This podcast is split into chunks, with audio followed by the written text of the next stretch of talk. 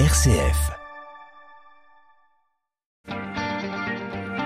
9h, 11h, je pense donc j'agis avec Melchior Gormand. Des applis mobiles de prière en passant par les messes en direct sur Internet et les quêtes sans contact, les nouvelles technologies et le numérique tiennent désormais une place à part entière dans l'Église et chez les chrétiens.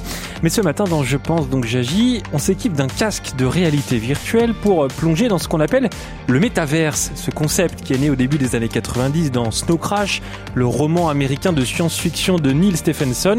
Et 30 ans plus tard, le métaverse est devenu réalité, une multitude de mondes virtuels où les utilisateurs, par le biais d'un avatar 3D, vont pouvoir accéder à toutes sortes d'expériences, rencontres, travail ou même loisirs.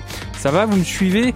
Mais qu'est-ce qui se cache vraiment derrière le métaverse? Quels sont les enjeux, les enjeux de ce monde virtuel? Est-ce que les chrétiens ont un rôle à jouer, une place à trouver dans cet univers?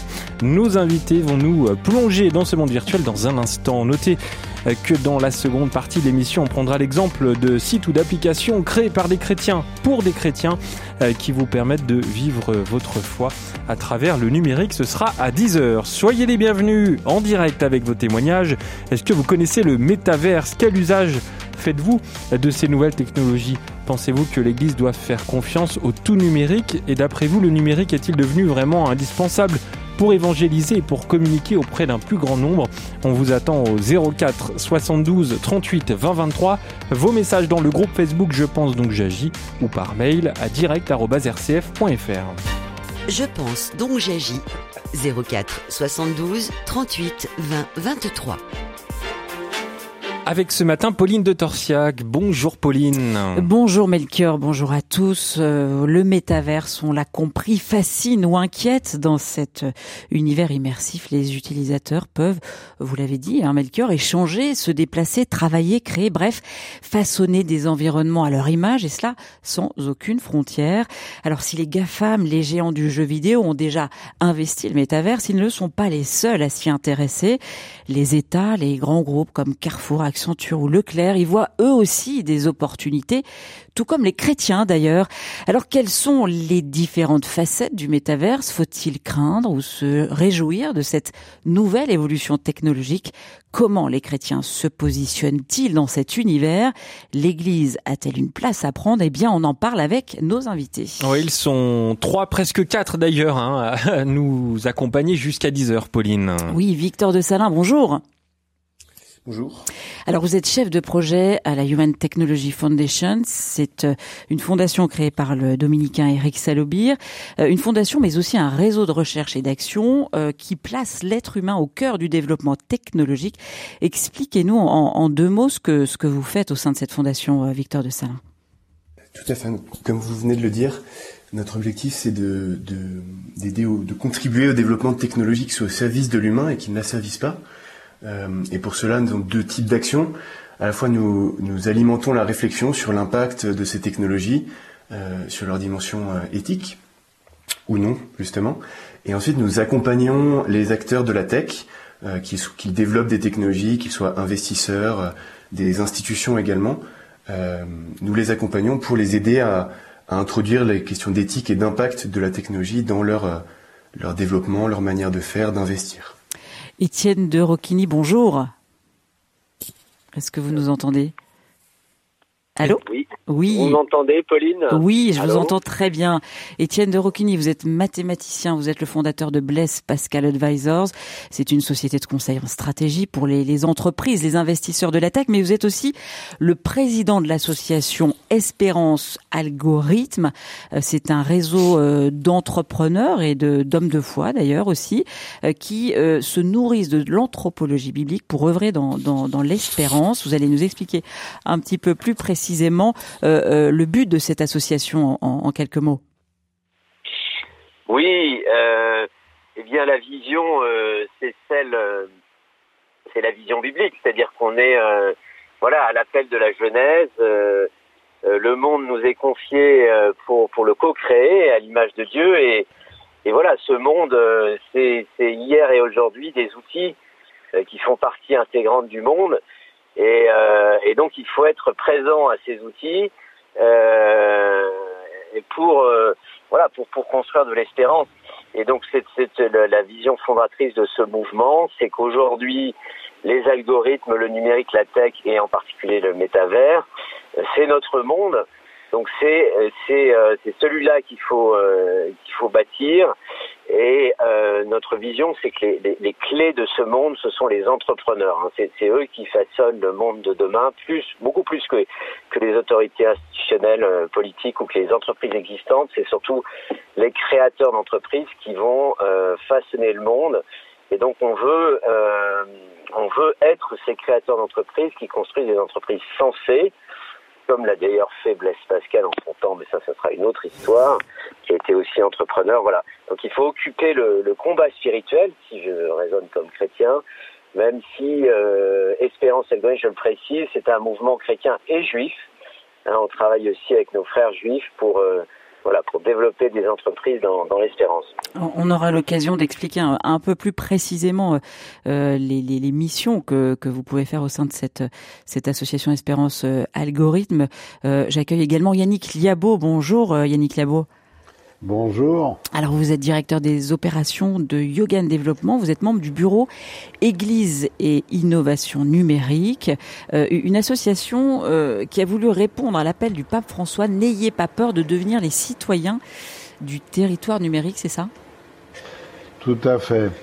Notre assoce, au travers du label La Church Tech, en fait rassemble toutes ces applications, notamment dont Melchior parlait tout à l'heure, euh, pour euh, essayer de faire un écosystème qui inspire.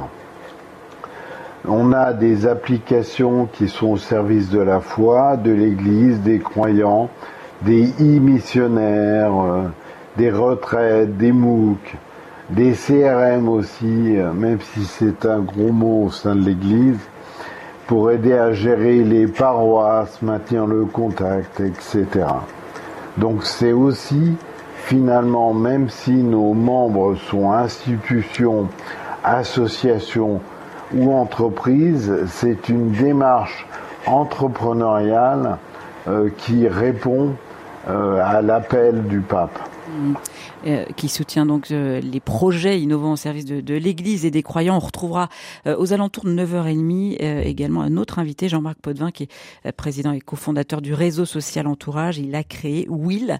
C'est le premier avatar SDF créé dans, dans le métaverse. Il nous dira pourquoi. Mais alors justement, on parle du métaverse depuis le début de cette émission, mais on, on va essayer déjà de, de défricher un petit peu qu'est-ce que cela signifie, ce mot métaverse? Qu'est-ce qu'il faut comprendre derrière ce, ce, mot dont tout le monde parle. Victor de Salin, euh, voilà, donnez-nous quelques euh, billes pour que l'on comprenne bien, euh, tous, les auditeurs, euh, beaucoup de monde ne, ne, ne savent pas ce que ça veut dire. Qu'est-ce que c'est que le métaverse? Le métaverse, c'est un mot assez polysémique et c'est question de le définir est assez est assez difficile parce que souvent il y a autant de sens que de personnes qui utilisent ce mot. Si, si, si, on essaie de résumer un peu, c'est l'idée d'un espace virtuel en trois dimensions qui est, à la, qui est partagé avec d'autres utilisateurs euh, en temps réel et qui est persistant. Euh, donc ça, ça, il n'y a pas encore de métavers dans lequel euh, de, de, de métavers au sens d'une réalité alternative dans lequel nous, vivre, nous vivrions tous en même temps. Euh, mais il y a déjà des services qui proposent cela et cela depuis de nombreuses années, depuis euh, presque une, une vingtaine d'années. Et donc ça prend la forme de services en ligne euh, auxquels on accède par des, des, casques de réalité virtuelle pour certains ou, ou d'autres à travers un, écran d'ordinateur. Euh, il faut prendre des, des, précautions avec ce terme euh, parce qu'il est, ouais, il faut pas confondre notamment technologie immersive et métavers. C'est parce qu'on a un casque de réalité virtuelle que l'on est nécessairement dans, dans le métavers. Euh, et c'est aussi sont aussi des technologies, mais on en parlera peut-être plus tard, qui sont pas du tout matures euh, et qui ne sont pas encore accessibles par le grand public de manière euh, très large. Parce que euh, aujourd'hui, quand euh, on, on, parle métaverse, on, a, on, on pense à ce qu'a créé euh, Meta, le, le, anciennement Facebook. voilà, c'est des mondes virtuels où l'on peut aller rencontrer des gens, on peut aller, on peut créer des, des espaces de, de, de, travail, faire des réunions. Expliquez-nous vraiment concrètement ce que ça, cela signifie. Et, et, et, et finalement, ce n'est pas, vous l'avez dit, hein, ce n'est pas le, le seul cas d'usage du, du métaverse, euh, ces, mondes euh, où l'on euh, où l'on où l'on va avec juste un casque de réalité virtuelle. Tout à fait. Le, le, métavers actuellement est plutôt un marché de niche où on a différents cas d'usage qui ressortent, comme dans le principalement actuellement dans les jeux vidéo ou pour le divertissement. Mais il y a aussi des applications professionnelles, je l'ai dit, pour faire des réunions en ligne, dans le dans l'industrie également, pour faire des simulations, par exemple dans le domaine de l'architecture, du bâtiment, ou, ou, pour faire des entraînements, entraîner des, que des médecins puissent s'entraîner avec des casques de réalité virtuelle. Donc il y a différents cas d'usage assez précis comme cela, mais le, le métavers en tant qu'un espace où nous vivrions, nous, nous, nous vivions, vivrions pardon, dans une réalité alternative n'existe pas encore, euh, et c'est l'objectif de Meta euh, ce qui a fait beaucoup de bruit il y a quelques mois, de, de créer cet espace euh, qui réunirait tous ces cas d'usage en un et que, que, que Meta maîtriserait. Et c'est aujourd'hui, vous le disiez euh, aussi il y a un instant, euh, ça reste euh, encore euh, à, on va dire, c'est pas encore très mûr comme comme comme comme espace et comme technologie finalement. Non, c'est exactement, c'est pas mûr de de plusieurs manières. À la fois la, la technologie, le matériel en lui-même euh, les casques sont encore très lourds, c'est pénible à, à, porter de manière prolongée. On en ressort très souvent avec un mal de tête et parfois même la nausée. Euh, le, le, les capacités de calcul ne sont pas encore assez suffisantes pour euh, simuler de manière prolongée un monde aussi complexe que le, monde réel.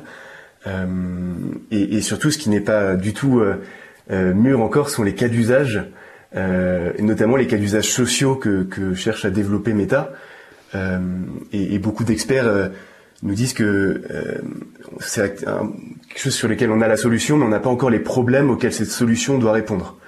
Meta n'a pas encore trouvé les, les cas d'usage. Ils ont d'ailleurs beaucoup de mal à garder les, les acheteurs de leur casque de réalité virtuelle engagés avec la technologie et ce qui continuent à l'utiliser.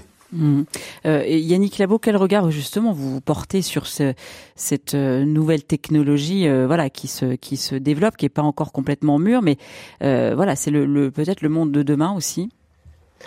Oui, c'est euh, Internet après, très clairement.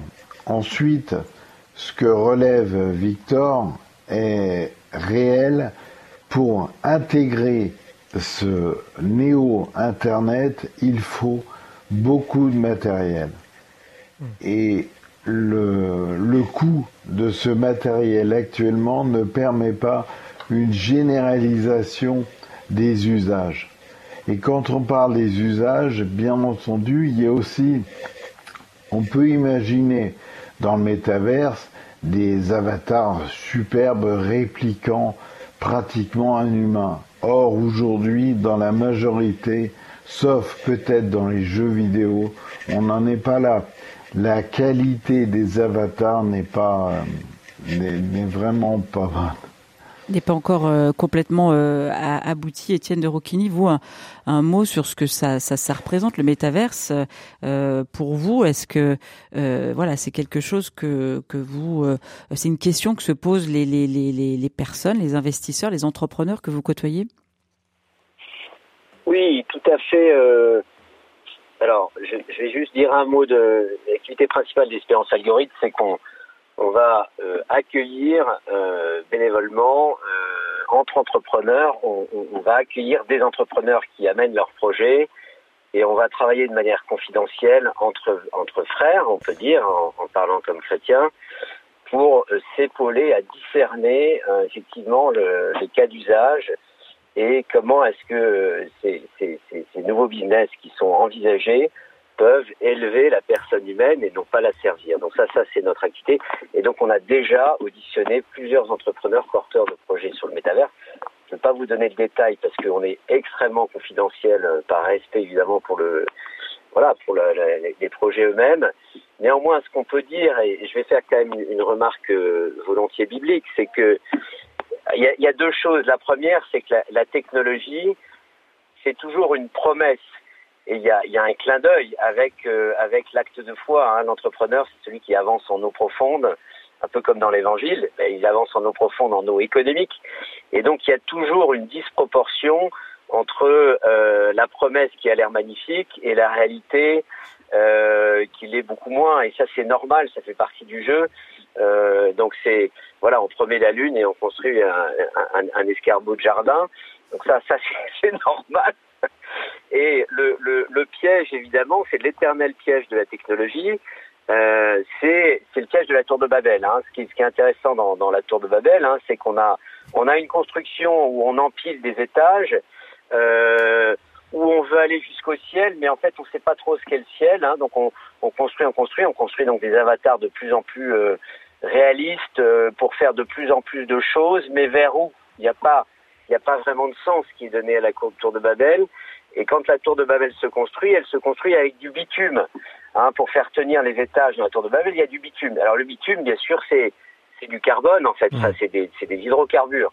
Donc donc derrière derrière le métaverse, évidemment derrière toute cette complexité là, il y a il y a un coût écologique qui est, qui est très important. Hein.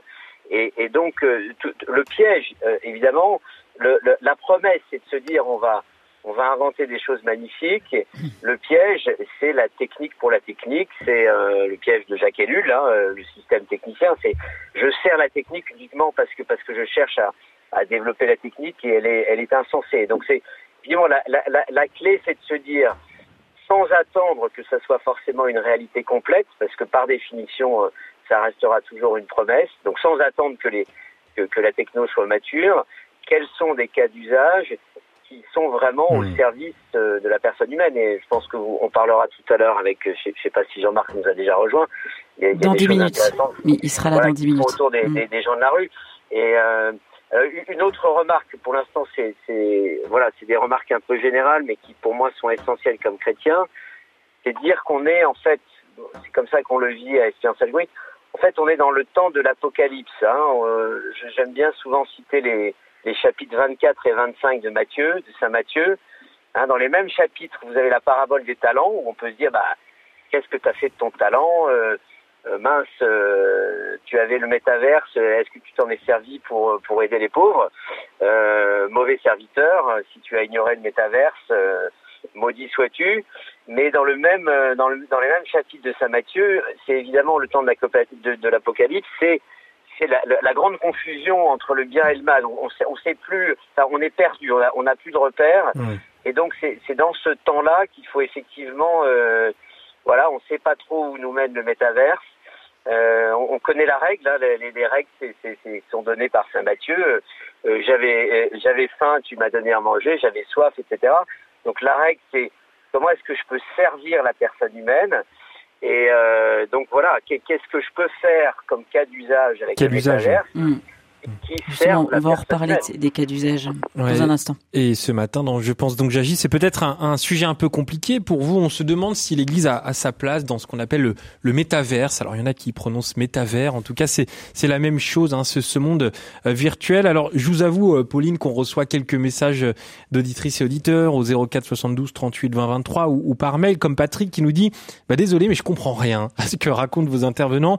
C'est abstrait. Et Patrick qui nous demande une réunion en en, métavers, par exemple, est-ce que ça change quelque chose par rapport à une réunion sur Skype ou Zoom?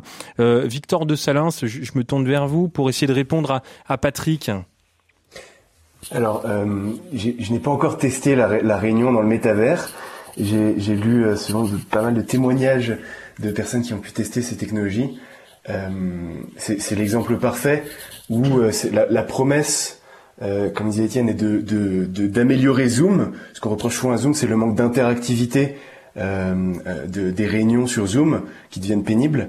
Euh, et donc de, de, rendre ça interactif, c'est-à-dire qu'on peut voir le, les autres personnes autour de nous, leurs mouvements de bras, leur, leur, les mouvements de leur corps est reproduit, mais on est dans une salle virtuelle réunie à distance.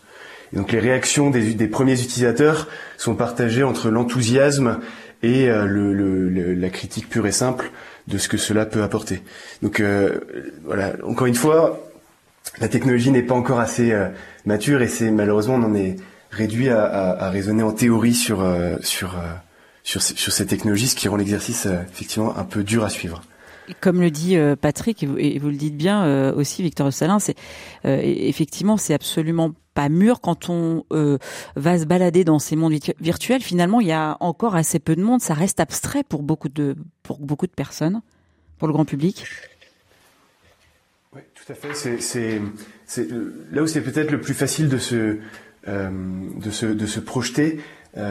c'est pour les jeux vidéo, c'est là où les paysages sont les plus réels. C'est-à-dire que au lieu de, pour pour jouer en ligne, au lieu de prendre une manette de jeu vidéo et d'allumer sa télé, euh, on enfile un casque de réalité virtuelle, euh, deux manettes dans les mains, et puis on, est immergé dans le jeu vidéo. Euh, voilà, donc c'est sans doute le cas d'usage le plus abouti à l'heure actuelle et le plus utilisé, mais ça n'assure pas que ces technologies seront utilisées de manière voilà, on ne sait pas encore si le casque de réalité virtuelle sera le nouveau smartphone ou la nouvelle console de jeux vidéo euh, qui, est, qui est par beaucoup moins de monde que, que les téléphones. Alors vous qui êtes en lien justement avec ces, ces, ces GAFAM, ces, ces, ces entreprises de, de, de, la tech, euh, quels sont les, les cas d'usage qui pourraient être euh, voilà finalement euh, intéressants? Quels sont les autres qui euh, restent vraiment dans, dans, un côté très virtuel? Voilà, comment vous, vous positionnez et quels sont les, les, les centres d'intérêt justement de ces, ces entreprises aujourd'hui? Et pourquoi elles investissent dans cet univers les, principaux acteurs qui sont positionnés euh, des, des, GAFAM sont Microsoft et, euh, euh, enfin sur la réalité virtuelle en tout cas, Microsoft et Meta, avec deux approches assez différentes. Meta axé sur les sur les jeux vidéo, le social, principalement. Alors ils proposent également des réunions, mais ils partent pour cela de beaucoup moins loin. Ils ont d'ailleurs fait un partenariat avec Microsoft. Donc pour Meta, les, jeux vidéo et, et le social. Euh, et, pour Microsoft, l'aspect professionnel, euh, industriel même, euh, comme je disais, accompagné des, dans le bâtiment, l'architecture, l'industrie, pouvoir former des ouvriers, simuler dans des usines le placement des, machines, des quelques exemples de, cas d'usage. Et, donc pour Microsoft, à destination des entreprises du B2B, et euh, également les jeux vidéo dans lesquels ils ont euh, dans lesquels ils ont beaucoup investi. Euh, et le, le cas d'usage qui est le moins développé, c'est le social, c'est malheureusement celui dont on parle le, le, plus, hein, aujourd'hui. aussi parce que c'est celui qui est le plus préoccupant et, et il faut, il faut d'ailleurs en parler. Mais, mais c'est celui sur lequel il y a le plus d'imaginaire. La science-fiction, c'est le plus penché également. Mais c'est celui qui est le moins développé et, et, même à titre personnel, je suis assez peu convaincu par le fait que dans dix ans, nous aurons tous chez nous un casque de réalité mmh. virtuelle, euh, parce que le, le développement de la technologie va plutôt dans le sens inverse, avec de moins en moins d'immersion. Euh, un smartphone ou une montre connectée, euh, ce sont des objets qui sont moins immersifs que peuvent l'être une télévision ou un, un, un ordinateur. Donc, euh, donc voilà, c'est peut-être le cas d'usage, c'est même sans doute le cas d'usage qui est le moins développé et sur lequel il y a il y a eu des, initiatives par le passé qui n'ont pas du tout fonctionné et il y a des bonnes raisons. Vincent nous a envoyé un mail. Il nous dit ce qui me surprend, c'est cette tendance dans le virtuel à vouloir s'approcher toujours plus toujours plus, pardon, euh, du réel. Mais pourquoi Est-ce que le réel ne suffirait pas? Le réel serait trop dur à vivre pour certains, se demande Vincent. Est-ce qu'on ne cherche pas à fuir quelque chose en se débarrassant des ennuis du quotidien pour chercher à vivre une expérience où, on pourrait tout contrôler, son avatar, les conditions du décor, etc. C'est ce que euh, se demande Vincent. Qu'est-ce que vous en pensez, Étienne de Rocchini Alors, je, pas à, convoquer Pascal, hein, c'est évidemment l'univers du divertissement. Hein. Oui, je fuis le monde actuel parce que j'y suis misérable. Bon, ça c'est Pascal il y, a, il quatre siècles. Donc euh, oui, il y a cette dimension-là.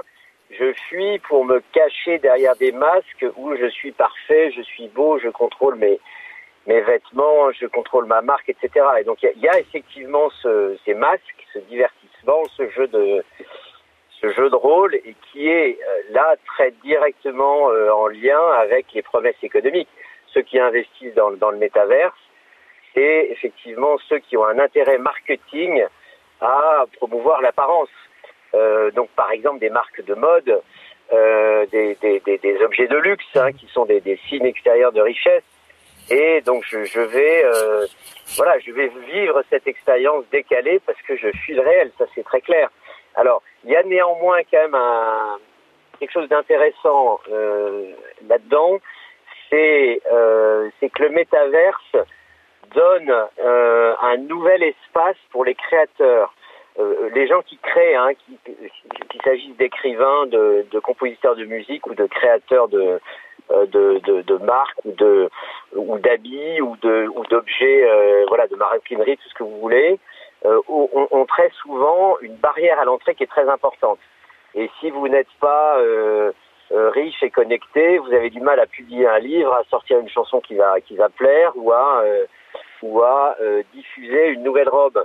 Et il y a cette promesse, et il y a des entrepreneurs qui se mettent là-dessus, hein, de recréer un espace dans lequel il y a des jeunes créateurs qui peuvent diffuser euh, leur création, voir si ça, si ça, euh, si ça attire un public, et derrière, une fois qu'ils ont validé leur modèle, le vendre dans le monde réel.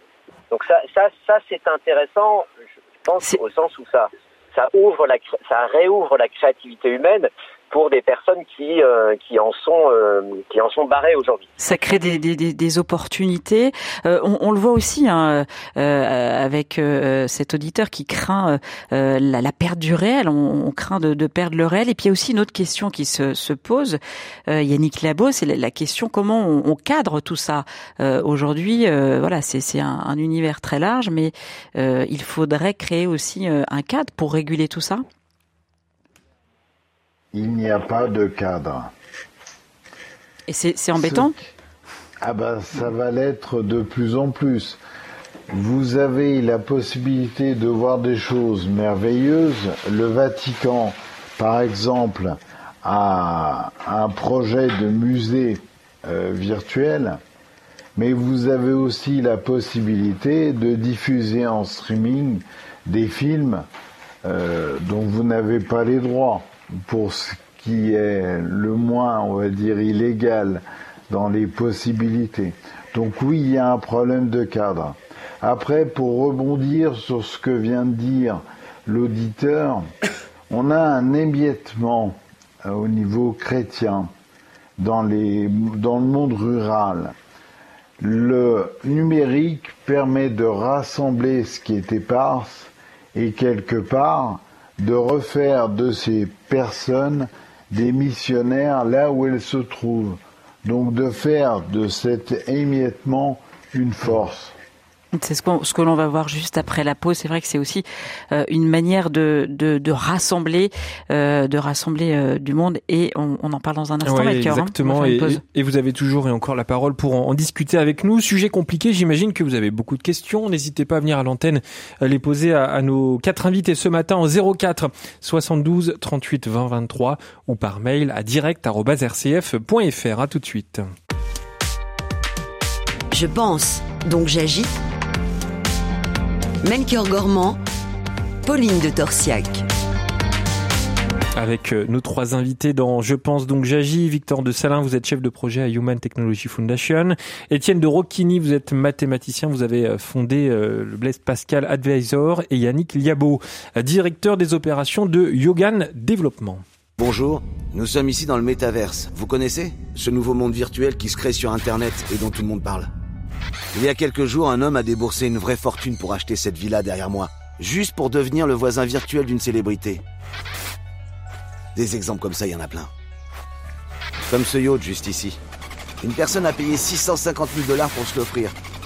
650 000 dollars pour quelques pixels. Vous imaginez ça, vous? Et ces personnages-là, ce sont de vrais gens, mais qui sont seuls chez eux derrière leurs écrans. Je m'appelle Will. Je suis la première personne sans abri du métaverse. Je suis là pour vous rappeler que plus de 300 000 hommes et femmes sans domicile fixe vivent dans l'exclusion la plus absolue et sont privés de liens sociaux. Vous aussi, comme le réseau Entourage, vous vous dites qu'on pourrait d'abord prendre soin des autres dans le monde réel avant de construire de nouveaux mondes virtuels et aller vers ceux qui sont les plus exclus Grâce à l'application Entourage, vous pouvez aller à la rencontre des personnes les plus isolées de votre quartier. Dans la vraie vie, il y a tant de personnes incroyables à découvrir. Entourage, le réseau social, vraiment social. Jean-Marc Potvin, bonjour.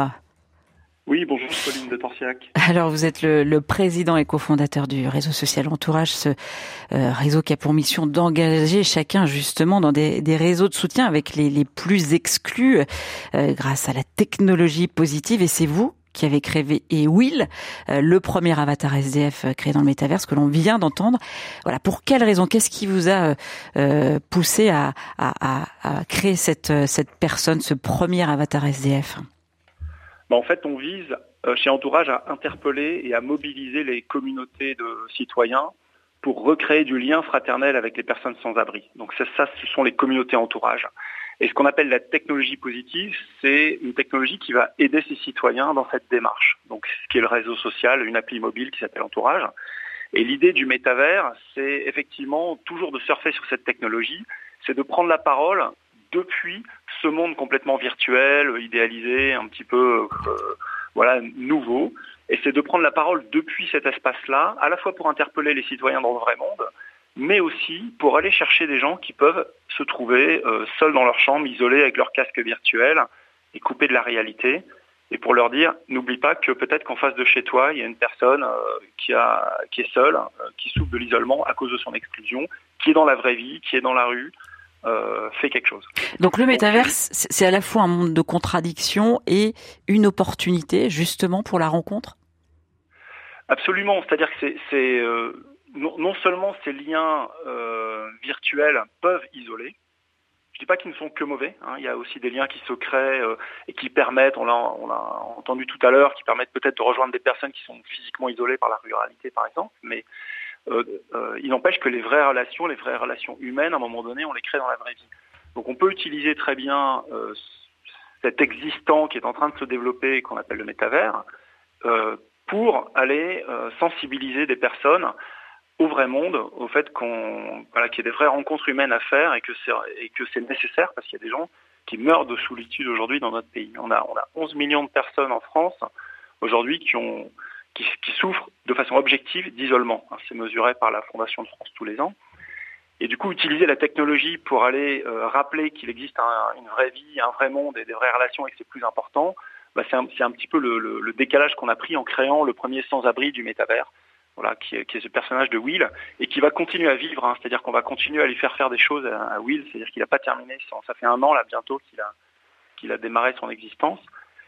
Et, ce personnage, on l'a créé avec des personnes sans abri. C'est-à-dire que ce, cette idée, ce, cette existence quelque part virtuelle dans, dans le métavers, on a créé ce personnage de Will avec un groupe de personnes en situation de rue pour savoir voilà est-ce que c'est un homme, une femme, est-ce qu'il est blanc, euh, est-ce qu'il est noir, est-ce qu'il a comment il est habillé, il est petit, il est comment il se tient, son comportement en fait, son regard.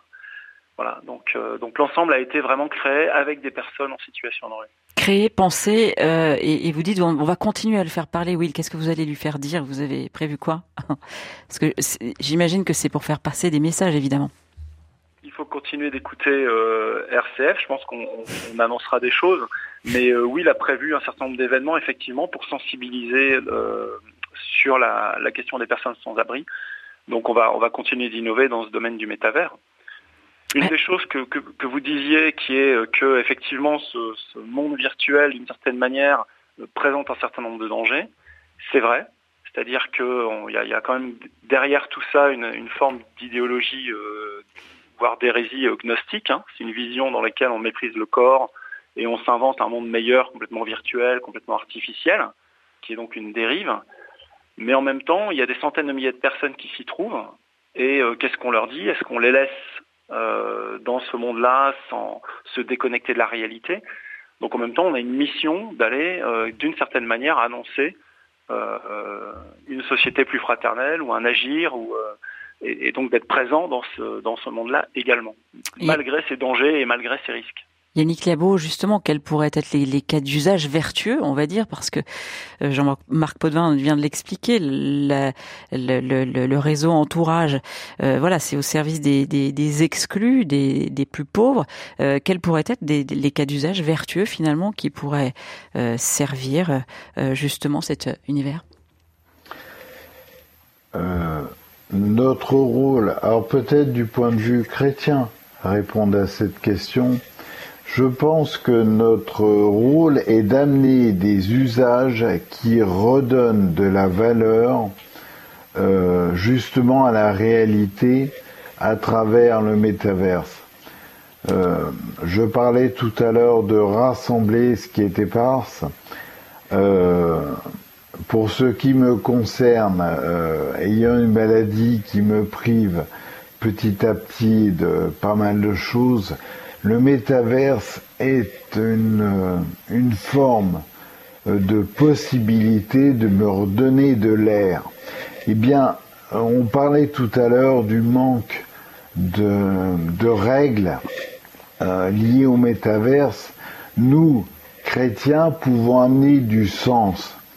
Et en ramenant du sens, ramener un peu de morale, et donc dans les cas d'usage que je proposerai, il y a tout ce qui est expérientiel de rencontre avec la Bible, euh, tout ce que l'on peut imaginer de création que l'on a à partir de ces textes, et après cela dire à chacun, vous pouvez vous retrouver dans réel pour des séances finalement de, de recueillement, parce que dans le métaverse, se recueillir dans une paroisse euh, virtuelle, c'est un peu un contresens puisqu'on est quelque part immergé hmm. dans de l'hyper-sollicitation. Hmm. Je ne sais pas si je réponds. Hein. Si, si, tout à fait. Étienne de Roquigny, euh, justement, euh, euh, voilà, de, de, quelle manière les, les, chrétiens peuvent aussi investir le, le, métaverse pour pour faire finalement une opportunité pour servir la cause, si je puis dire. Alors, donc, la première chose, hein, c'est que de toute façon, il faut aller en eau profonde, c'est-à-dire qu'il faut il faut vivre dans le monde dans lequel nous sommes. Il faut, faut d'ailleurs aimer ce monde-là pour pouvoir voilà, y apporter la parole du Christ et le convertir, mais il faut commencer par le connaître et l'aimer. Donc de toute façon, il faut y être présent. Après, les, les, les, cas d'usage intéressants, alors il y a toute une branche, moi je suis été longtemps enseignant euh, en, en, mathématiques appliquées, en modélisation.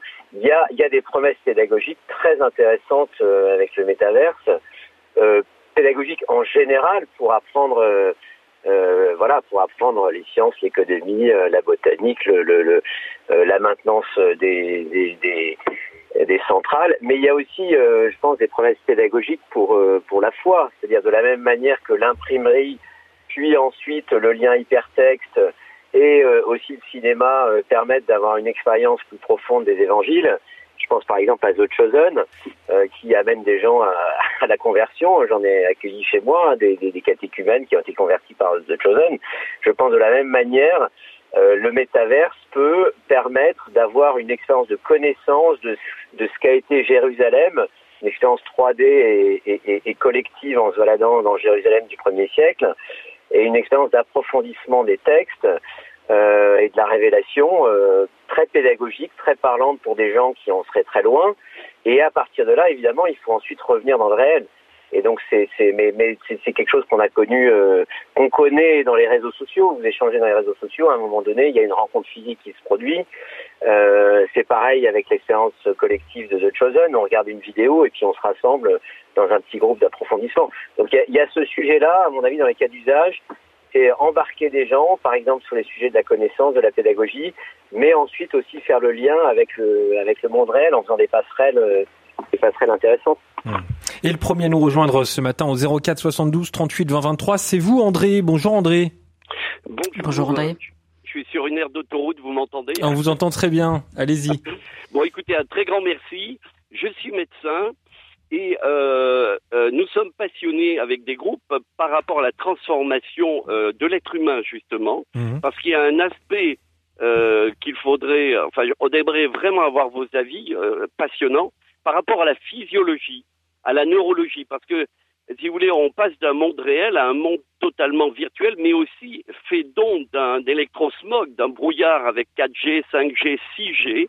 Tout cela aura des conséquences au niveau de la physiologie, au niveau, si vous voulez, des structures même de, de, de tous les, euh, au niveau neuronal, et on, on, frise là le transhumanisme, c'est-à-dire que euh, nous, chrétiens, nous avons besoin euh, de voir par rapport à la création quelles seront les limites mmh. euh, que, nos, que notre corps, dans ces conditions physiologiques, pourra supporter par rapport à cette immersion totale qui, qui est un, un, transhumanisme, un changement, un bouleversement total. Voilà, eh ben, excusez-moi. Non, mais ne vous excusez pas, on vous laisse reprendre la route. André, on vous remercie d'être venu à l'antenne pour euh, apporter ce, ce, ce, témoignage qui rejoint celui de, de Ronan. Hein. Ronan, il nous a laissé un message, il nous dit « Ça m'interroge comme chrétien quand même, hein. la dimension de l'incarnation est totalement effacée. Notre corps et tout l'univers se réduisent à ce que notre pensée en fait. Euh, Qu'est-ce que vous en pensez, euh, Victor de, de Salin, de, de ces deux témoignages? Effectivement, c'est pose deux sujets très importants. D'abord, ce qu'on voit, c'est que ça amplifie tous les tous les enjeux, les, les risques liés au, au numérique actuel, au, aux, réseaux sociaux tels qu'ils existent actuellement, tous ces impacts dont on parle en termes de respect de la vie privée, d'addiction, euh, de, de, santé mentale, d'isolement. On parle beaucoup pour les sociaux de santé mentale des, euh, pour les adolescents notamment. Euh, tous ces problèmes-là, quand, quand, on y réfléchit dans le cadre du métavers, sont amplifiés. Euh, les, les, les, problèmes physiologiques ou, ou, physiques également. Par exemple, le fait de rester devant un écran, c'est pas quelque chose de neutre actuellement. C'est amplifié par le fait d'être avec, avec, un casque de réalité virtuelle. On est presque dans l'écran. C'est le premier point. Et ensuite, effectivement, ça pose des questions anthropologiques euh, avec des, des, technologies qui ont le potentiel de, de, détruire un peu ce qui fait notre humanité, notre corps. Et c'est intéressant en, en, ça de, de, de lire et d'analyser un peu les, les les propos de, de, Mark Zuckerberg par exemple ou d'autres patrons qui qui euh, poussent ces stratégies euh, de, de, ce qui révèle de leur vision de, de, de, la, de la connexion et des, des interactions entre les hommes, euh, qui est effectivement très désincarnée. Euh, et c'est en cela peut-être que euh, l'Église a un rôle aussi de, dialogue pour, pour comprendre les différences et, et sensibiliser à l'importance de, de l'incarnation et de, et de notre corps. Donc d'un point de vue anthropologique, ça remet en cause beaucoup de choses de la réalité, notre relation au temps, à l'espace, euh, au corps. Et, et c'est des sujets sur lesquels il faut effectivement réfléchir en amont quand on voit le rythme de développement de ces technologies très, très, qui est exponentiel. Alors justement, comment euh, euh, accompagner ces, acteurs des nouvelles technologies? Euh, Ça va du, simple citoyen, du médecin au, patron de GAFAM. Comment justement éclairer sa, vision, Victor de Salins alors il y a, c'est intéressant, c'est revenu dans, les interventions de, Yannick ou de ou d'Étienne par exemple, le, fait de, de sensibiliser, euh, d'alerter, de, poser la, la, question, notamment la question du sens. Pourquoi construire ces technologies? Euh, Et nous, c'est ce qu'on fait dans le dialogue avec ces entreprises. Euh, pourquoi Quel besoin euh, A-t-on vraiment besoin de ces technologies? Quel cas d'usage? C'est le premier point. Et ensuite, c'est l'accompagnement à travers, par exemple, la création d'outils, ce que nous faisons en créant des, des frameworks, des cadres d'analyse, des outils d'analyse éthique, des méthodes euh, pour accompagner ces acteurs dans la prise en compte de, de l'impact éthique de, de, ces technologies. Euh, et, et à une échelle peut-être plus individuelle, euh, se poser la question euh, nous-mêmes euh, de l'utilisation que l'on a de ces technologies. Comment peut-on les utiliser au service du bien commun? Voilà, c'est, je pense, les, les, deux, les deux choses d'un point de vue collectif et individuel.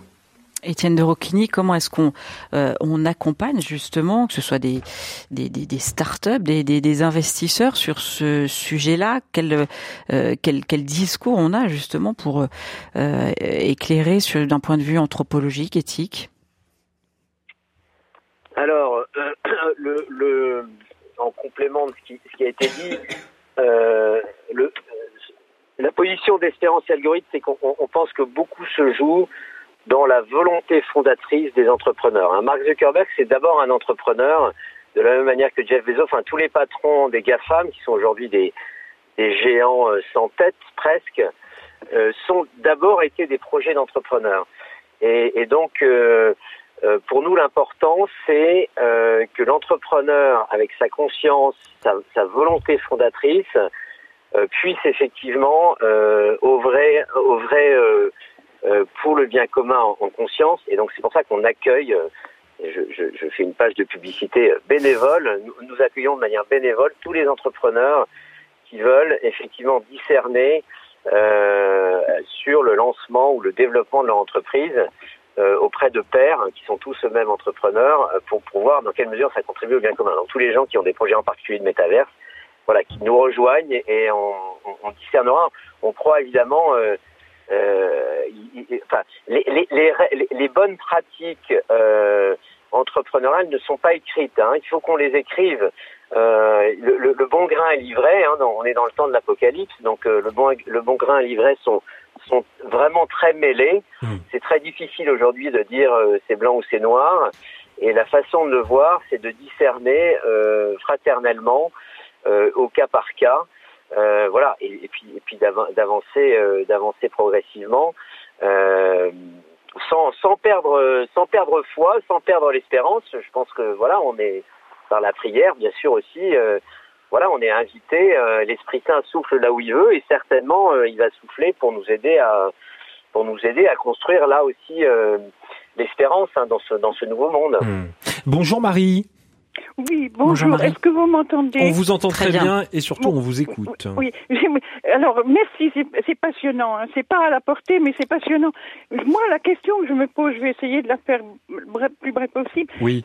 C'est comment les textes, dans cette optique-là où on est ce matin, comment des textes fondateurs essentiels hein, de toutes les religions et les textes euh, culturels aussi très importants pour chacune des cultures où qu'elles soient dans le monde vont pouvoir survivre, étant donné que la, la, la technologie, la, les moyens euh, intellectuels euh, euh, psychologique, etc. On va changer, comme a dit le médecin là. Ça va, on va changer. Donc, on n'aura plus les mêmes mots. Les mots anciens n'existeront plus dans les nouveaux. Les nouveaux n'auront pas existé avant. Il y aura une confusion complète. Moi, je, je me demande comment ceux qui vont nous suivre vont pouvoir comprendre ou vont pouvoir euh, garder quelque chose de ceux qui les auront précédés. Hmm. Je vois, je vois ça comme une immense euh, un immense effondrement. Ça, ça vous fait peur quand même, hein, euh, Marie. Ça vous fait peur quand même, j'ai l'impression. Eh ben, c'est-à-dire que ça me fait peur. Je verrai sans doute pas ce, cette extrémité, hmm. mais je me dis. Euh, comment est-ce qu'on va pouvoir garder ce qui nous fait nous, qui nous fait tenir, qui est notre, qui nous tient intellectuellement, hmm. spirituellement, etc. On voudrait le transmettre, mais euh, on n'est même pas, même si on le transmet à nos tout, immédiats euh, proches, euh, c'est fini pour ceux qui vont venir, ils auront même plus du tout aucun point commun. Eh ben merci beaucoup Marie, c'est très intéressant ce que vous venez de dire. Jean-Marc Potvin, comment on garde le réel en fait dans, cette affaire? C'est un peu ce que nous dit Marie. Bah, c'est exactement l'enjeu clé, c'est-à-dire qu'il y, y, a un combat quand même d'une certaine manière qui n'est pas une résistance parce qu'on ne peut pas résister à une telle et, et et probablement, l'homme a été créé aussi avec une intelligence pour transformer le monde autour de lui. Hein. On est co-créateur, on est créé à l'image de Dieu. Et du coup, il nous donne cette dignité incroyable de transformer le monde. Et donc, et c'est ce qu'on est en train de faire, en fait, avec ces nouvelles technologies-là. Mmh. Donc, il y a une part d'inconnu. Et c'est vrai que le, le, rattachement au réel, euh, mais au-delà de ça, même le rattachement à la vérité, euh, va être euh, des, des, points sur lesquels il faudra qu'on soit des témoins et qu'on soit intransigeants. C'est-à-dire que quelque part ce décollage qu'on a du monde réel pour arriver dans un monde virtuel où tout est possible, euh, il va falloir tenir ferme sur un certain nombre de choses que sont euh, et le réel et la vérité. Et, nous chrétiens, il, faudra qu'on soit témoins de ça, tout simplement, et témoins de l'amour. Euh, donc maintenant, je suis, je suis assez d'accord que c'est compliqué de prévoir les bouleversements que ça va, que ça va introduire, mais en réalité, ils ont déjà démarré. ils ont déjà démarré. Quand on voit que la connaissance aujourd'hui euh, bah, ça se réfère à Wikipédia et que Wikipédia c'est le fruit d'une écriture collective qui serait écrite en permanence. On a déjà quitté le, solide, quoi. Hein. On est, on est déjà dans, dans, dans, une histoire qui serait écrite, quoi. Hmm. Donc, euh, donc je, partage, euh, je partage l'interrogation de vers quoi on va et comment on va pouvoir, voilà, se, se, se, repérer dans ce dans ce monde-là. Il faut aussi, je pense, le voir comme une opportunité. C'est-à-dire que, et c'est un petit peu ce qu'on a fait avec le, avec l'opération dans le métavers, c'est-à-dire que on agit un peu comme un judoka où on va utiliser la force euh, de l'adversaire pour euh, ramener sur euh, nos sujets, là en l'occurrence la grande pauvreté, la grande exclusion et, et l'attention à l'autre. Donc il y a aussi ces technologies-là, on se doit aussi de les maîtriser d'une certaine manière, de les comprendre pour pouvoir y porter une parole qui ne sera pas la parole peut-être dominante d'un monde où euh, c'est le plus beau, le plus fort, celui qui réussit le mieux, qui le plus performant, quoi. D'accord? Donc, si on a cette, euh, cette ligne de conduite à tenir, euh, ben, il faut qu'on s'empare, nous chrétiens, de ces technologies pour qu'on y soit crédible et qu'on puisse ramener une parole différente de la loi du plus fort et qui sera une parole de, de, contraire l'attention au plus faible et euh, l'attention à la vulnérabilité, l'attention à l'homme. Jean-Marc Poisson, vous parlez d'attention euh, à, la vulnérabilité, au plus faible, à l'homme. C'est le, cas d'usage que vous faites avec euh, le réseau entourage. Et, et, Will, ce, ce, ce, personnage, le premier SDF du métaverse, est-ce que vous avez d'autres idées justement de, de, ces cas d'usage qui pourraient servir euh, aussi ces, cette, cette dimension-là? Mais certainement, on entendait tout à l'heure Étienne parler euh, euh, ou, euh, ou Yannick parler formation via le métavers. Mm. J'imagine qu'avec les outils du métavers, il doit y avoir des formidables opportunités d'évangélisation, d'annonce de, de, la parole. Donc, il, doit y avoir des moyens de, d'une certaine manière, d'utiliser la puissance de ces outils-là pour ouvrir, ouvrir les cœurs et les intelligences à, à l'annonce. Donc, on sent que c'est un monde qui, qui, qui à la fois nous échappe et qui peut être une opportunité. Euh, euh, vous l'avez tous plus ou moins dit, Yannick Liabo, justement, euh, pour l'Église, ça, peut être aussi une manière de, de, de fédérer ces, ces communautés? Oui, il ne faut pas confondre la source et la technique qui la propage. Nous avons cette richesse d'avoir une source qui nous permet de revenir à l'essentiel. Donc l'Église, en tant qu'institution, doit s'emparer du sujet, mais l'Église euh, des clercs et des pratiquants doit en même temps travailler avec ce sujet. C'est par exemple quand vous voyez l'appropriation de YouTube, où vous avez des influenceurs qui sont à la fois clairs, et aussi pratiquants qui utilisent leur certificat de baptême comme une autorisation à utiliser les réseaux sociaux pour amener le message. Donc oui, l'Église a un rôle à jouer et il faut qu'elle s'en empare. À, condition que ce soit cadré, et c'est ce que nous dit Lise euh, par mail, elle nous dit, bah, si on cadre, alors on, est revenu dans, dans le monde réel, il y a une petite note d'espoir. Mais qui cadre? Eh ben oui. C'est la question. La question reste ouverte. Parce qu'aujourd'hui, euh, l'appropriation que vous voyez des réseaux sociaux est le fait de d'initiatives individuelles et ensuite l'institution Église rejoint ces initiatives. Mhm. Euh, euh, Victor de, de Salin, c'est Eric Salobir qui euh, dit, je crois, la technologie n'est pas le veau d'or moderne qu'on voudrait bien croire, mais elle ne nous ouvrira pas non plus les, les portes du paradis. voilà. En même temps, il faut être, il faut être présent et lucide, c'est ça, un peu l'idée?